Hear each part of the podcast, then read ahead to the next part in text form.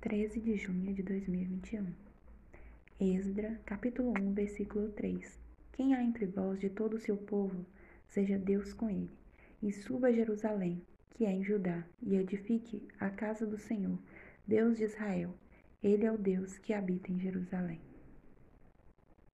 Não sei como você iniciou o seu ano, mas eu acredito que neste ano de 2021 você se propôs ser diferente. Nesta palavra, o povo de Deus estava em cativeiro, em Babilônia, e quando foram libertos, a primeira coisa que o Senhor ordenou foi a construção da casa do Senhor.